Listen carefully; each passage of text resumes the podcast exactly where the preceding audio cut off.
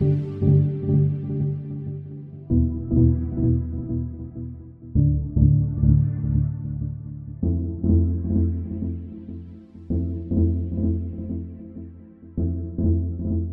und willkommen zurück zu Folge 12 unseres Podcasts. Wir, das sind wieder ich, Alexander Blunk und Gregor Vollmer aus Magdeburg, der euch jetzt unseren netten Gast aus Memmingen vorstellen. Ja, wir haben heute eine kleine Premiere, denn wir haben die erste Frau heute am Mikrofon bei uns im Podcast, die Dana Kalasch von Commodity Capital. Und das ist auch ein ganz besonderes Haus, weil es sich vorwiegend oder fast ausschließlich mit Rohstoffen beschäftigt. Aber vielleicht kann Dana da schon mal ein bisschen mehr sagen, dass du dich mal kurz vorstellst, Dana, wer du bist, woher du kommst und wie es vielleicht auch dazu gekommen ist.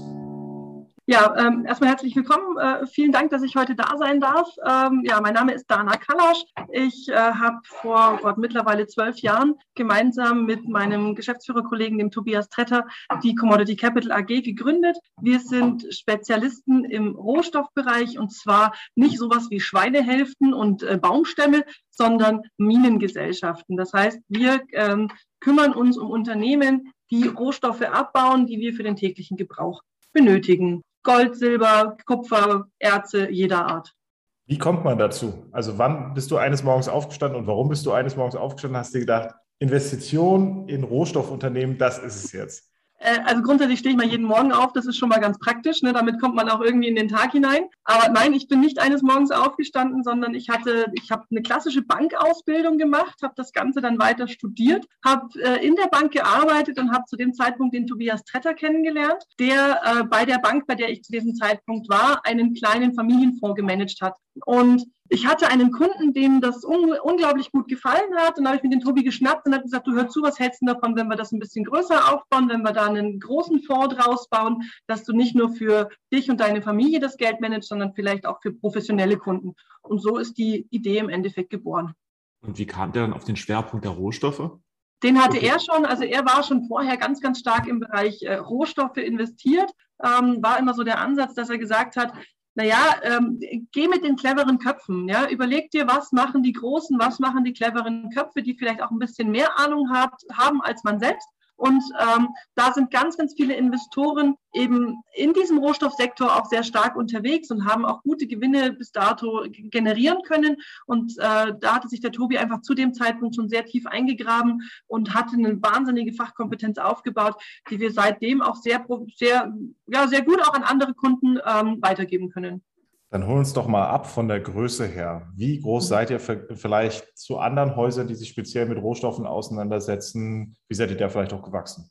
Also wir sind, wir haben wirklich ganz klein gestartet. Also wir haben damals den ersten Fonds mit äh, zwei Millionen. Das war ein Kunde von mir eben damals noch von der Bank. Da haben wir den ersten Fonds mit zwei Millionen gestartet und haben dann klassisch angefangen mit Marketing. Wir sind auf Roadshows gegangen. Wir haben ja, Makler vor allem getroffen, wir haben Family Offices getroffen und gerade am Anfang heißt es ja immer, ja, ihr seid noch jung, ja, ihr seid noch keine drei Jahre alt, ihr habt keine Ahnung, ihr seid ja noch super winzig, das sind die Kosten viel zu hoch. Aber ich sage mal so, die Kompetenz von Tobias und, und einfach so das Tandem hat dann überzeugt, hat funktioniert und er hat dann einfach immer wieder eine sehr, sehr gute Performance einfach abgeliefert, weswegen dann wir ganz langsam und stetig gewachsen sind. Und als wir dann irgendwann mal ja die 20 Millionen hatten, dann wurde es schneller. Und mittlerweile sind wir bei knapp 300 Millionen Assets under Management. Und wie hat sich euer Team da entwickelt? Also ist das Team da auch mitgewachsen? Seid ihr immer noch im Tandem? Wir, haben, wir haben dann irgendwann einen zweiten Fondsmanager mit dazu genommen, den Abid Mukhtar, der dem Tobi so ein bisschen den Rücken frei hält. Die, die, die managen gemeinsam, die generieren auch Ideen gemeinsam, wobei die meisten Ideen jetzt immer noch von Tobias kommen und der Arbeit einfach dann das Research mit drauf macht. Und, und wir sind immer noch ein kleines Team. Ja, ähm, bei mir liegt der ganze Bereich äh, Kundenbetreuung, Abwicklung, sonstiges, alles, was irgendwo auch mit der, mit der KVG geht, wenn die Kunden wieder irgendwo einen Schnupfen haben, eine Beschwerde kommt oder sonst irgendwas, äh, wenn irgendwelche technischen Sachen wieder nicht funktionieren, und ich bin ganz glücklich, dass ich mittlerweile auch ein kleines Team um mich herum habe, die mir hier einfach helfen, dass wir halt noch schneller dann auch beim Kunden reagieren können, wenn wieder irgendwo eine Plattform nicht will oder ne, so der Klassiker von wegen, hey, ich will ordern, warum geht das? Aber wir sind immer noch klein. Kleines, feines Team. Mehr wollen wir auch gar nicht. Dann nimm uns doch mal mit in euer Universum. Unseres Wissens nach habt ihr mindestens drei Fonds. Einer davon ist ganz frisch, zwei sind ein bisschen älter. Wie ist das Portfolio denn vielleicht auch gewachsen? Also wir haben gestartet damals mit unserem Global Mining Fonds. Das war der, wo ich gesagt habe, hier war mit zwei Millionen. Das ist ein Fonds, der ja ganz breit in Minengesellschaften investiert, alle Arten von Rohstoffen abbilden kann, aber einen Schwerpunkt auf diesen Junior-Unternehmen hat. Also die mittelgroßen, wenn man es mal mit dem DAX vergleichen möchte, halt eher so der M bis S DAX äh, und nicht der DAX selber. Ja, und, und gerade bei den sogenannten Junior-Unternehmen ist halt einfach noch die meiste Musik drin. Da, ist, da gibt es nicht nur die Option auf den Rohstoff, so wie wir es ja bei vielen großen Minen haben, sondern es ist im Endeffekt wirklich wichtig, wo ist die Mine, wie ist das Management aufgebaut, wie nachhaltig ist das äh, Unternehmen aufgesetzt, wo produzieren die und, und einfach auch, habe ich ein ordentliches Management, was da drauf sitzt oder eben nicht. Also wie bei jeder normalen, ja, bei jedem normalen produzierenden Unternehmen auch. Dann irgendwann haben wir den Next Generation Resources mit dazugenommen. Also wir haben den ursprünglich mit ja als passives äh, als passiven Fonds mal aufgesetzt, damals als reinen Lithium-Index-Fonds und hatten 80 Prozent in dem Lithium-Index investiert und 20 Prozent durften wir quasi frei selber machen. Und mit diesen 20 Prozent, die wir frei selber gemanagt haben in diesem Lithium-Bereich, haben wir über 80 Prozent Performance erzielt. Ja, und eine wahnsinnig gute Performance erzielt. Deswegen haben wir irgendwann gesagt, okay, lass uns bitte von diesem passiven Investment weggehen, lass uns daraus einen aktiven Fonds machen und haben dann den Lithium-Index-Fonds umgeswitcht in einen sogenannten Next Generation Resources, also Zukunftsrohstofffonds. Und ähm, der hat dann wahnsinnig Fahrt aufgenommen. Also das ist auch unser größter Fonds im Moment mit über 200 Millionen Assets under Management. Da sind wir allerdings gerade auch im Soft Close, weil wir gar nicht so viel verwalten können, äh, wie, wie die Kunden gerne verwalten lassen würden mittlerweile.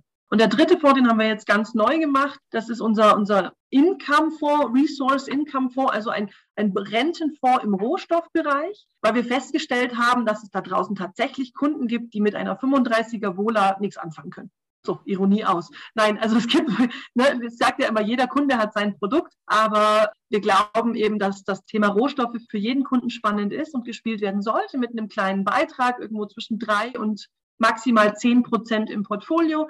Wir sind eine Beimischung und für den einen Kunden ist halt ein aktiver Fonds spannender, gerade auch im Sparplanbereich unheimlich spannend. Und für den anderen Kunden ist einfach ein Rentenfonds spannender, weil er sagt, naja, ich möchte diese großen Schwankungen nicht haben, auch wenn es nur ein kleiner Teil vom Portfolio ist. Magst du einmal an der Stelle erklären, was der 35er Wohler bedeutet für die Zuhörer, so, die mit dem Begriff also, nichts anfangen können? Entschuldigung, ja, die Volatilität eines Fonds ist ja quasi die Schwankungsbreite eines Fonds, ähm, die in Prozent gemessen wird. Und, und die, die Volatilität, also eine, wenn man es mal ins Verhältnis setzt, ein äh, Rentenfonds, ein klassischer Rentenfonds, der sehr ruhig im Portfolio liegt, hat normalerweise so eine Volatilität fünf bis vielleicht sieben im Verhältnis und eine, eine Volatilität von 35 ist eine große Schwankung. Das heißt, wir haben halt teilweise am Tag mal eine Schwankung in den Aktienfonds auch mal von über 10 Prozent egal nach oben oder nach unten. Also Volatilität wird immer in beide Richtungen gemessen und zeigt eigentlich nur, wie stark bewegt sich das Portfolio im Verhältnis um eine Nulllinie. Okay, dann hätte ich gerne noch einen zweiten Begriff, vielleicht noch für unsere Zuhörerinnen und Zuhörer, der Soft Close. Oh, Was ja. ist damit denn gemeint? Und wie kann man den vielleicht auch sogar noch nutzen, wenn man da interessiert ist?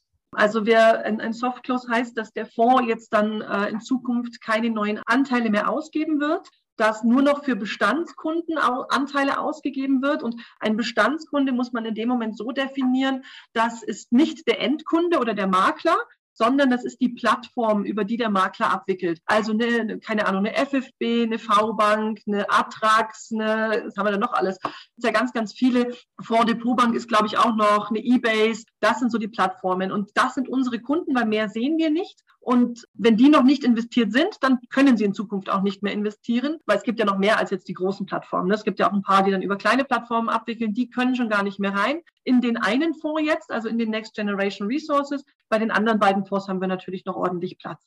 Und wir haben es jetzt im Moment so, dass wir quasi ein tägliches Volumen vorgeben, was wir noch annehmen können. Weil dadurch, dass eben der Fonds so stark gewachsen ist, haben wir nicht mehr die Möglichkeit, so gute Rendite zu erzielen. Das heißt, wir müssen immer gucken, oder wir wollen ja für unsere Bestandskunden auch eine entsprechende Rendite, eine entsprechende Performance erzielen. Und äh, unser Ziel ist es nicht, da irgendwann ein Milliardenschiff draus zu haben, sondern eine, immer noch eine schöne kleine Boutique zu sein, die eine gute Rendite für ihre, für ihre Endkunden eben erzielt. Und deswegen haben wir gesagt, wir können maximal eine gewisse Größenordnung pro Tag an Orders noch annehmen. Und wenn die erfüllt sind, dann wird es auf den nächsten Tag, also sozusagen wie auf eine Warteliste geschoben. Interessant. Also besonders, wenn man mal den Größenvergleich wagt, beispielsweise zu einem BlackRock World Mining, der mit knapp 6 Milliarden durch die Gegend schippert, Da seid ihr von der Größenordnung etwa 5% der Größe mit allem, was ihr gesamt verwaltet. Was sind die größten Vor- und die größten Nachteile, in dieser Größenordnung für euch unterwegs zu sein? Was ist das vielleicht auch für ein anderes Marktumfeld? Also wenn ich jetzt mal das wirklich mit dem BlackRock World Mining vergleiche, das ist ja so der, den ich, ich finde diesen Vergleich immer toll. Also ich glaube, der BlackRock macht einen sehr, sehr guten Job. Aber ich würde es gerne mal mit Booten vergleichen. Der BlackRock ist ein Riesentanker. Wenn dieser Tanker irgendwo auf dem Meer entlang schippert, ja, dann, dann durchbricht der zwar jede Welle und geht aber immer geradeaus weiter. Wir sind eher so das wendige Segelboot. Ja, wir haben eine Größe, da können wir auf den Markt reagieren und da können wir auch in diese mittelgroßen Unternehmen investieren. Der BlackRock ist vor allem in großen Minen unterwegs. Da ist eine Newmont, eine Goldcorp, äh, das, was man vielleicht auch mal so schon gehört hat, was viele Kunden sich aber vielleicht auch selber schon aus dem Internet raussuchen können, wenn sie nicht beraten sind. Wir sind ein, ein, Fonds, der eben diese mittelgroßen Minen abbildet, also da, wo auch deutlich mehr Musik drin ist, wo viel mehr Spannung drin ist, wo auch mal eine große Gesellschaft sagt, naja, die übernehme ich jetzt, weil ich muss ja meine Ressourcen wieder auffüllen. Und das sind so Themen, da hat man halt einfach deutlich mehr Renditemöglichkeiten. Äh, wenn wir es mal vergleichen, im Jahr 2018 war es, da haben wir mit dem Global Mining Fonds jetzt äh, ähm, als, als Flaggschiff, haben wir 109 Prozent Rendite gemacht in einem Jahr haben dann auch den, Reuter, den Reuters äh, Lipper Fund Award bekommen, verschiedene andere Auszeichnungen und so weiter und so weiter. Der BlackRock World Mining hat auch einen sehr guten Job gemacht, hat in dem Jahr aber genau neun Prozent gemacht. Also über 100 Prozent weniger. Ähm, das heißt, wir sind natürlich da einfach, dadurch, dass wir halt viel agiler am Markt sein können und viel besser reagieren können auf den Markt, haben wir natürlich auch viel, viel mehr Chancen. Wenn die Märkte zusammenbrechen und nach unten gehen, dann nehmen wir uns nicht viel. Der BlackRock World Mining wird zwar nicht ganz so stark einbrechen, wie wir es werden, ne, das ist dieses Thema Volatilität ja auch, aber er wird auch seine, kann auch locker seine 30, 40, 50 Prozent verlieren über einen gewissen Drawdown, über eine gewisse Zeit eben auch. Wir sind dann halt wahrscheinlich mit 60, 70 dabei. Aber wir holen es halt auch viel schneller auf. Also wir sind einfach viel, viel agiler am Markt als so ein Riesentanker. Aber er kann auch gar nicht. Ja, wir können in die zukünftigen spannenden Rohstoffprojekte investieren. Die Kollegen sind ja auch viel vor Ort und schauen sich das an. Und für uns ist halt ein Unternehmen, was eine 100 Millionen Marktkapitalisierung hat, also was quasi an der Börse 100 Millionen wert ist. Wir können da rein investieren. Für uns ist das halt nicht nur 0,0 irgendwas Prozent im Portfolio, sondern vielleicht drei, vier, fünf Prozent im Portfolio. Der World Mining kann in so, in Anführungsstrichen kleinere Unternehmen gar nicht investieren, weil das sind 0,0 irgendwas Prozent am Gesamtportfolio. Das ist viel zu aufwendig für den. Deswegen geht der eher in die großen Titel ähm, und hat natürlich einen ganz anderen Fokus, was auch den Anleger angeht. Wenn wir da von spannenden Zukunftsrohstoffen reden, Lithium ist ja jetzt schon gefallen. Ich glaube, das ist ja auch in aller Munde gerade, mhm. was das Thema Elektrofahrzeuge, Elektromobilität halt auch angeht. Mhm. Was sind denn da sonst so die Themen? Weil ich sage mal, Gold ist jetzt ein Rohstoff, der ist zwar schön anzuschauen, aber ist ja in der Industrie jetzt nicht wirklich in Benutzung. Silber hatten wir schon in einer anderen Folge mit dem Hansa Gold und Hansa Werte, ist ja viel auch beim Thema Nachhaltigkeit gefragt. Wo seid ihr da aufgestellt? Vielleicht in welchen Richtungen? Ich würde es ein bisschen unterscheiden wollen. Also im Global Mining Fonds sind wir sehr breit aufgestellt, haben allerdings aktuell einen Fokus in den Edelmetallen. Aus äh, dem einen Grund, dass wir sagen, wir sehen einfach dieses Thema Inflation am Markt. Und da sind die Edelmetalle einfach immer eine gute Versicherung. Und wir investieren ja in die Produzenten der Edelmetalle in dem Zusammenhang. Und man muss einfach sagen, dass bei einer Goldmine die Anfangskosten und die Investitionen nicht so hoch sind wie jetzt zum Beispiel bei einer Kupfermine. Eine Kupfermine, da bin ich gleich bei einem Milliardenprojekt. Ja, da muss ich erstmal eine Milliarde an den äh, quasi stemmen, bevor ich eine Unze Kupfer aus dem Boden holen kann. Das ist natürlich für Investoren nicht so spannend, weil das muss erstmal alles geschafft werden. Das können auch vor allem nur die großen Majors. Bei einem Goldprojekt habe ich eine höhere Marge, eine höhere Rendite. Das heißt, da kann ich natürlich auch schnell mal hingehen und sagen, ich habe, keine Ahnung, Projekte mit 100 Millionen, die wahnsinnig schnell rentabel sein können, äh, wo man natürlich auch als Investor viel schneller reingehen kann. Also für uns ist das Thema Gold, Silber, äh, ähm, Platin zum Teil, im Global Mining Fonds auch andere, Metall, äh, auch andere äh, Rohstoffe, wie zum Beispiel aktuell auch Uran, Kupfer gerne, Silber mit Vorliebe, aber es gibt wenige gute Silberminen aktuell. Also die guten, ich glaube, wir haben acht Stück im Portfolio äh, und, und viel größer ist das Universum auch gar nicht, in das wir aktuell investieren wollen, äh, weil sie nicht unseren Kriterien einfach auch entsprechen. Und ähm, das sind jetzt sozusagen für, für ein Global Mining gerade spannende Themen.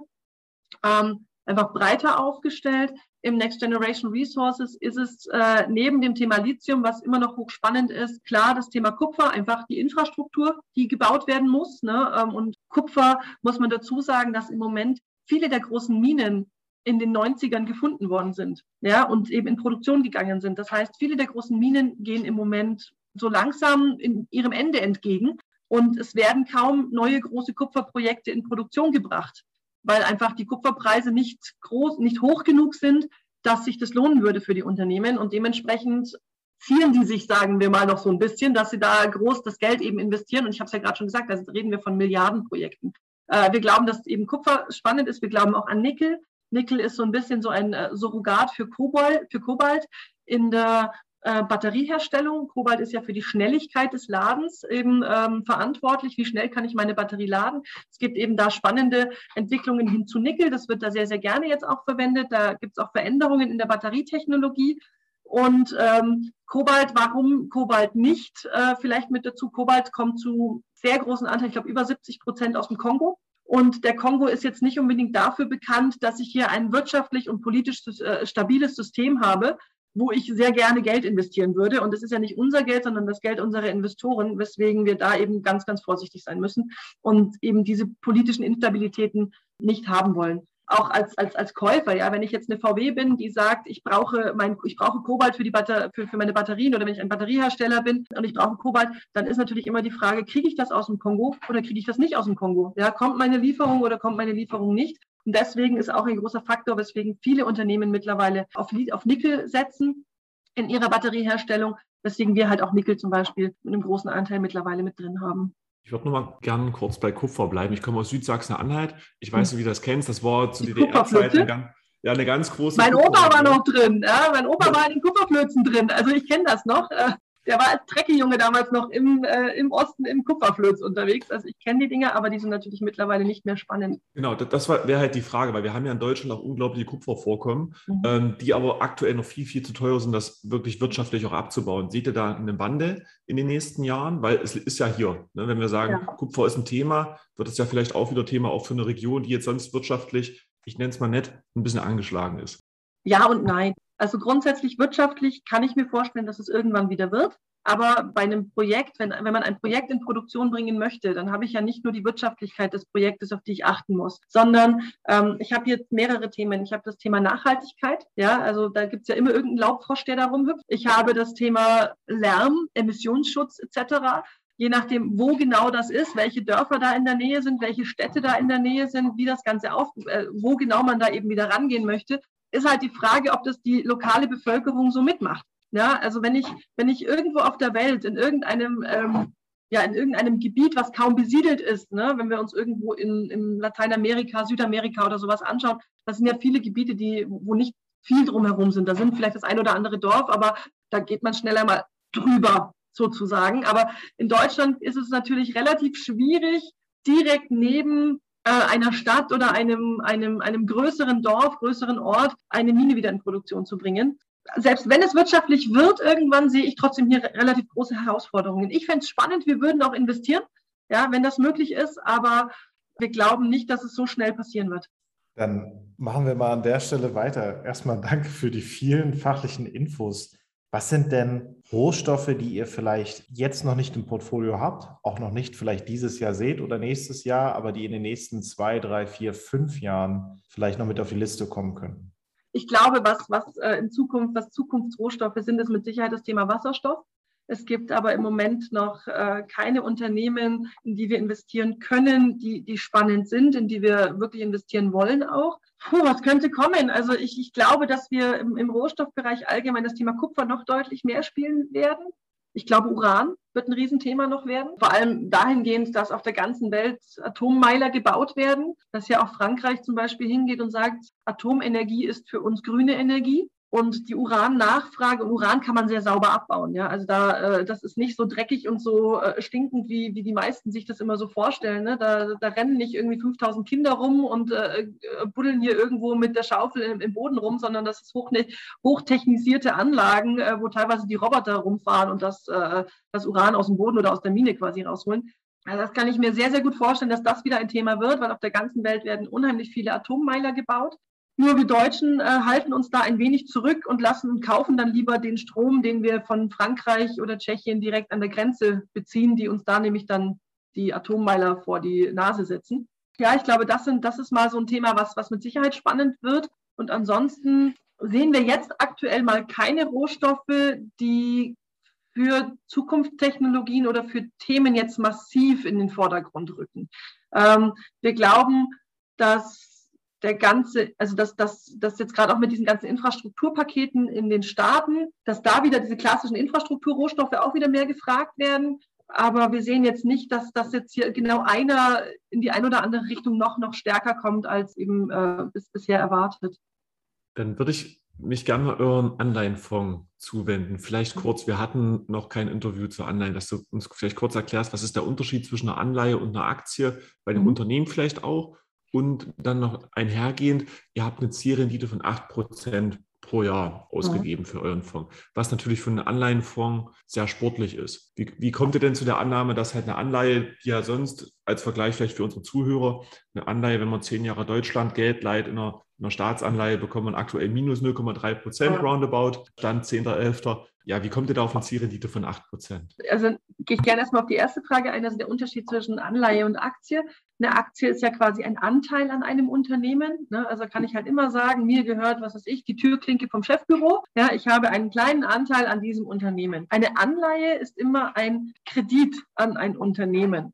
Nur, dass dieser Kredit quasi nicht von einer Bank kommt, sondern über eine, ein Vehikel am Markt verbrieft ist. Es gibt unterschiedliche Arten von Anleihen. Ähm, es gibt Wandelanleihen zum Beispiel, die wir mitmachen. Das heißt, eine Anleihe, die entweder als Kreditbetrag wieder zurückgezahlt wird oder zum Beispiel als Aktienpaket zurückgezahlt wird. Es gibt so klassische Schuldverschreibungen oder, oder Anleihen, wie ja eben gerade schon erklärt, ne? also der klassische Kredit eigentlich an ein Unternehmen. Es gibt Anleihen, da sind Optionsrechte mit drin, äh, wo wir halt sagen, okay, wir geben den Kredit, aber dafür bekommen wir neben der Rückzahlung auch die Möglichkeit, noch äh, einen Anteil am Unternehmen zu kaufen solche Geschichten. Ne? Also es gibt ganz, ganz unterschiedliche Arten von Anleihen. Wir dürfen die alle spielen, mal vorausgesetzt. Wir haben eine Zielrendite von sechs bis acht Prozent aktuell ausgegeben, weil der Fonds quasi zwei Spezialitäten hat. Also erstmal im Rohstoffbereich gibt es fast keine Banken, die Kredite vergeben, weil Rohstoffunternehmen sehr schwierig in der Bewertung sind und sehr viel Know-how erfordern. Es ist nicht so wie, keine Ahnung, bei einem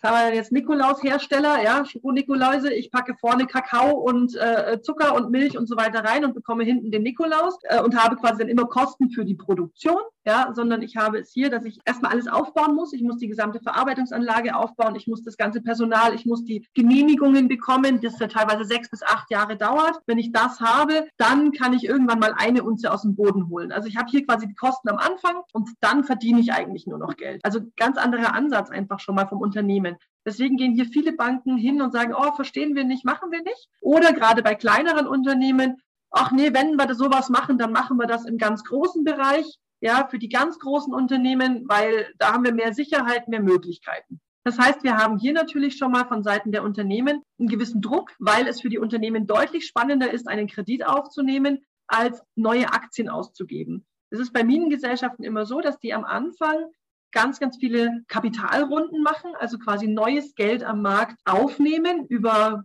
Kapitalfinanzierungen, Neuausgabe von Aktien, um ihre Projekte nach vorne zu bringen. Klar, am Anfang ist der Aktienkurs ja relativ gering und umso weiter die sich entwickeln, umso höher wird der Aktienkurs. Das heißt, wenn ein Unternehmen am Anfang viele Aktien ausgibt, dann verwässert es sozusagen sehr, sehr stark die, die Altaktionäre immer weiter. Und das ist so ein bisschen das Thema. Die Unternehmen haben wenig Lust, sich stark zu verwässern und sind deswegen bereit, einen höheren Zinssatz zu bezahlen. Schon mal grundsätzlich. Das heißt, auch für große Unternehmen wird am Markt locker mal äh, vier bis fünf Prozent Zinsen aufgerufen. Selbst für die ganz großen Unternehmen, die wir vorhin ja schon genannt haben, Newman, Gold, Goldcorp etc.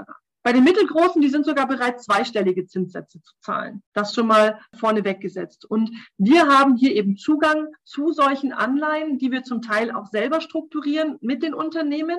Natürlich im Zuge der USITS-Kriterien. Ja, wir haben einen, wir haben USITS-Fonds, also einen Fonds, der für jeden handelbar ist. Den darf auch Lieschen Müller kaufen mit 25 Euro Sparplan. Aber es ist ganz, ganz wichtig, dass, dass eben die Kriterien alle erfüllt sind, dass wir quasi in dem rechtlichen Mantel auch dann drin bleiben. Und deswegen haben wir circa 80 Prozent des Portfolios hochliquide, also jederzeit handelbar von großen Unternehmen. Hier eine Rendite in den einzelnen Anleihen circa vier bis sechs Prozent.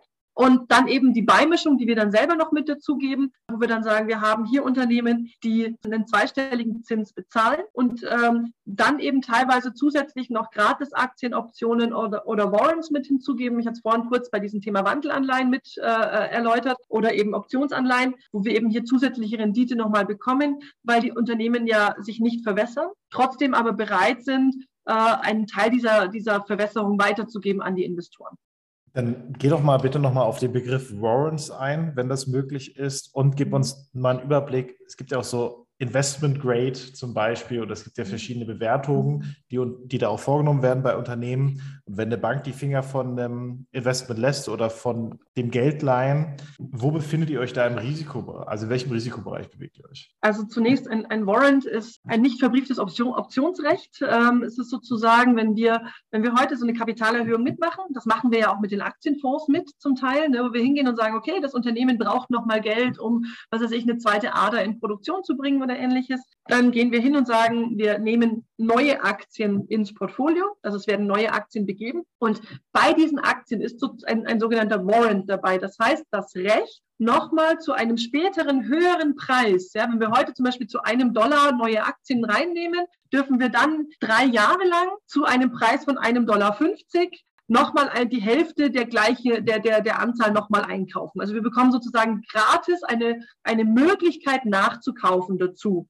Wenn jetzt meine Aktie sich auf zwei Dollar entwickelt, ja, was ja in so Minengesellschaften, ich habe gesagt, die schwanken auch relativ stark. Wenn die, wenn die News rausgeben, dann kann da auch mal ganz schnell ein, ein Trend nach oben sein. Wenn, wenn die dann zu zwei Dollar irgendwann stehen, dann gehen wir halt hin und sagen, hey, wir haben hier noch Warrants. Ja, wir üben diese Warrants aus, also wir üben diese Optionsrechte aus und kaufen zu einem Dollar 50 die Aktien, wo wir, für die Anzahl, wo wir quasi Warrants noch im Portfolio haben. Also wir schieben in allen Portfolien immer circa 30 bis 50 Warrants vor uns her, die mit Null bewertet sind, die dann irgendwann quasi ins Geld kommen. Also klassisches Optionsrecht, die kommen dann irgendwann ins Geld und wenn die eben im Geld sind, dann üben wir sie aus. Ne, also wenn zum Beispiel die Aktie dann bei 2 Dollar steht, meine Option bei 1,50, heißt, sie sind, ist mit 50 Cent im Geld, dann, über, dann kaufen wir sozusagen zu einem Dollar 50 die Aktien und haben sofort einen Gewinn von 50 Cent verbucht pro Aktie.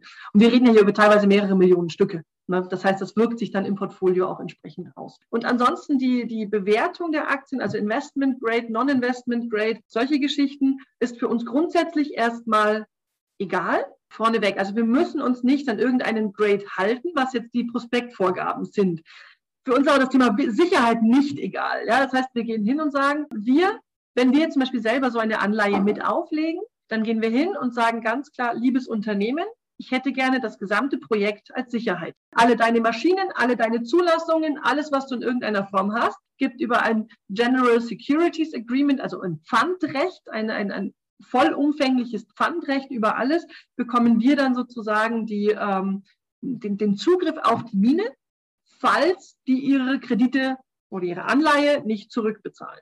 Und wir geben, so ähnlich wie man es vielleicht von der Immobilienfinanzierung her auch kennt, ja, wenn ich jetzt ein Haus habe und ich gehe zur Bank und ich sage, liebe Bank, gib mir Kohle, ich will mein Haus bauen, dann sagt die Bank, naja, maximal 80 Prozent von dem Wert vom Haus kriegst du. Und bei uns ist es so, wir sagen maximal 20 Prozent von dem Wert von der Mine kriegst du. Also haben wir halt doch einen Riesenpuffer.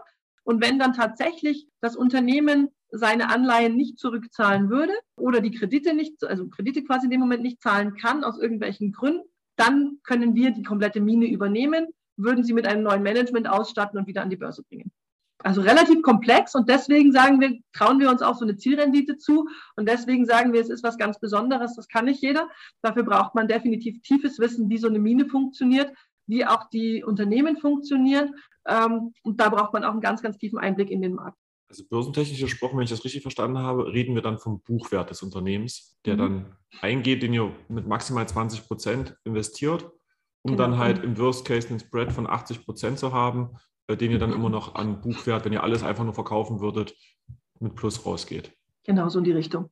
Also von dem her, ähm, es ist für die, für die Unternehmen nicht lukrativ, in irgendeiner Form nicht zurückzuzahlen. Und meistens, wenn die jetzt wirklich, also wir reden ja hier nicht von langfristigen Krediten über oder Anleihen über fünf oder sieben oder zehn Jahre, sondern wir reden hier über kurzfristige Anleihen. Wir reden hier darüber, dass ein Unternehmen hingeht und sagt, na ja, heute ist mein Börsenkurs bei einem Dollar. Ja, ähm, in, ich will aber noch ein bisschen mehr in Produktion bringen. Ich habe eine neue Ader, ich habe einen neuen Arm, eine neue Mine. Das ist ja meistens verzweigt. Das ist ja nicht ein langer Tunnel, sondern ich habe da ja mehr so Abzweigungen dann auch.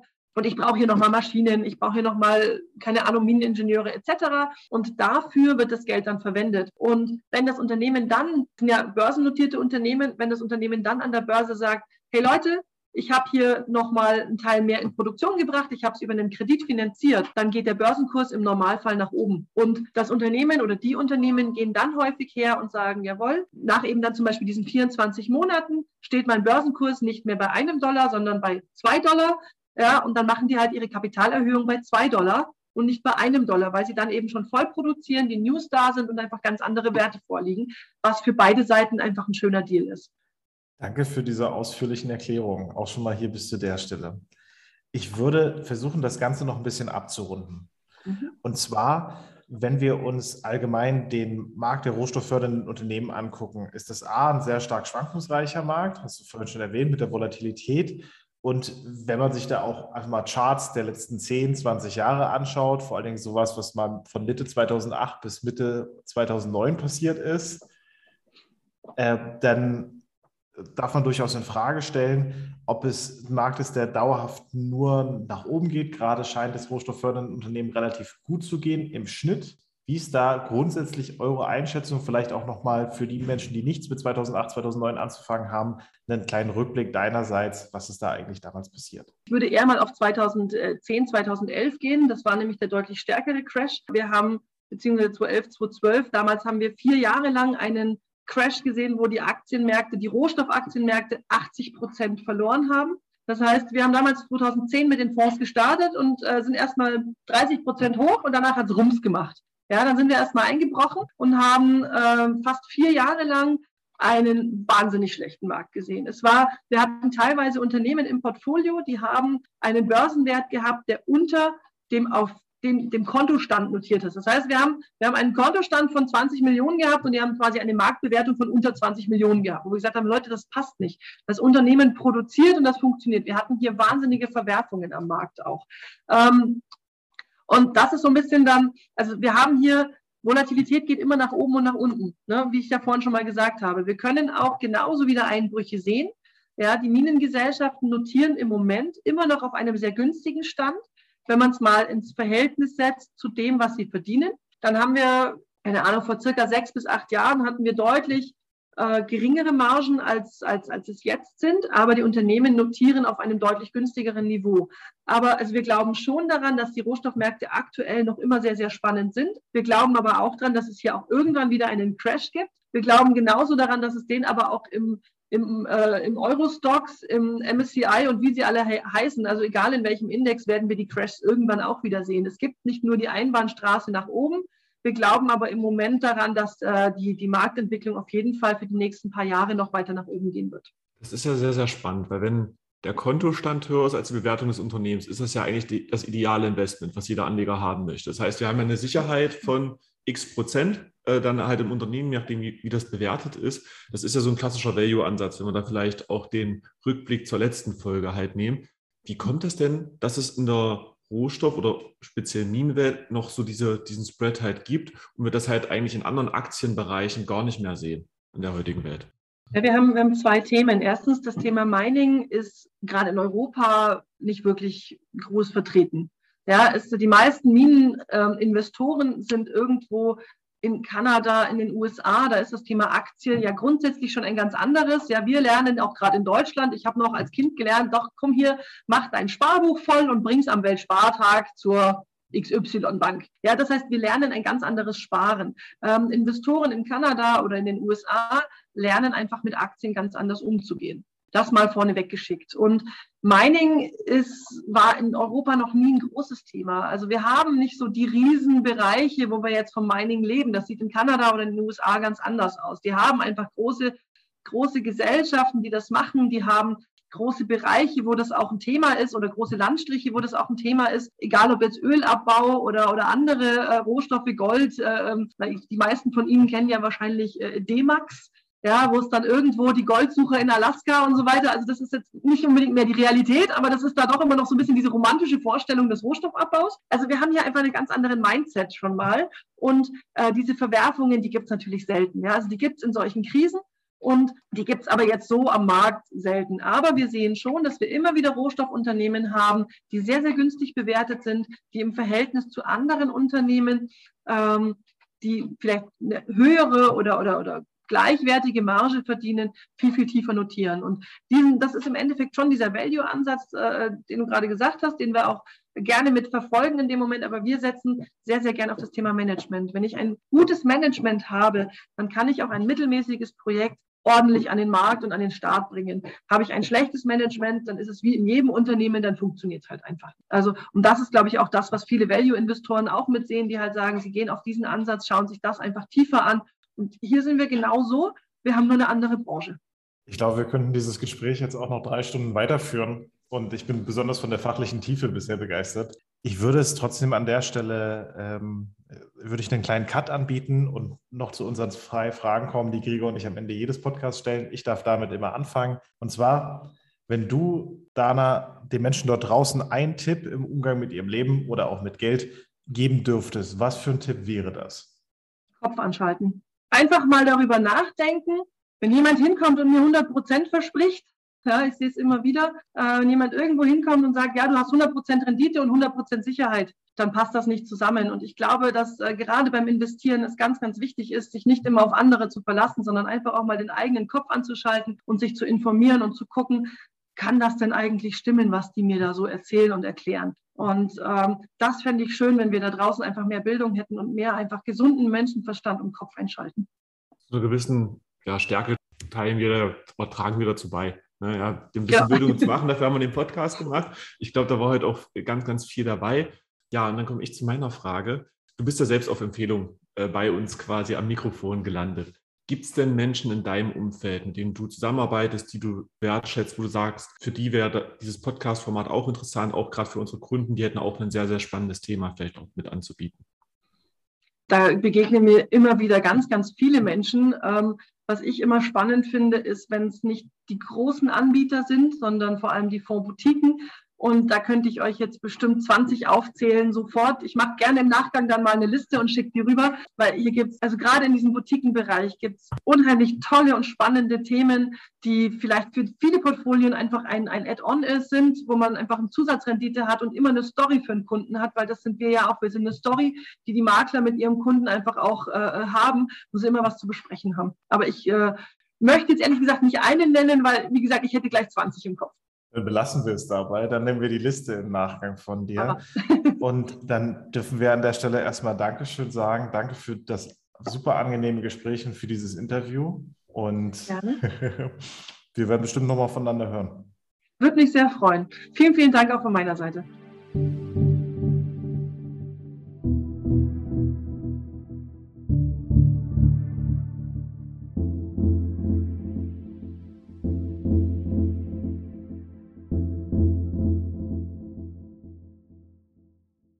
Willkommen zum Ende dieser Folge. Wenn ihr möchtet, könnt ihr euch noch wie immer unseren Disclaimer anhören. Die Inhalte wurden mit größtmöglicher Sorgfalt und nach bestem Wissen und Gewissen erstellt. Für Aussagen, Meinungen der gezeigten Person wird keine Haftung übernommen. Eine Haftung oder Garantie für die Aktualität, Richtigkeit und Vollständigkeit der zur Verfügung gestellten Informationen kann ebenfalls nicht übernommen werden. Mit Anlagen in Investmentfonds und oder fondgebundenen Sparplänen oder Versicherungen ist die Chance der Erzielung höherer Kapitalmarktrenditen ebenso verbunden wie das erhöhte Risiko des Verlustes eingezahlter Summen oder Beiträge. Die vollständigen Chancen und Risiken zu einzelnen Investmentfonds entnehmen Sie bitte stets den wesentlichen Anlegerinformationen vor Ihrer Anlageentscheidung. Diese erhalten Sie auf der Homepage des jeweiligen Produktanbieters. Einige Zahlenangaben beziehen sich auf die Vergangenheit. Eine frühere Wertentwicklung ist kein verlässlicher Indikator für künftige Ergebnisse. Die aufgeführten Angaben dienen lediglich zu Informationszwecken. Sie begründen weder ein Angebot noch eine Empfehlung zum Kauf oder Verkauf von Vermögensanlagen, zur Durchführung von Transaktionen oder zum Abschluss von anderen Rechtsgeschäften. Die Informationen stellen keine steuerliche Beratung dar und ersetzen ebenfalls keinesfalls die individuelle Beratung durch einen steuerlichen Berater. Jede Art der Vervielfältigung, Bearbeitung, Verbreitung, Einspeicherung der dargestellten Inhalte bedarf der vorherigen schriftlichen Zustimmung. Danke fürs Zuhören.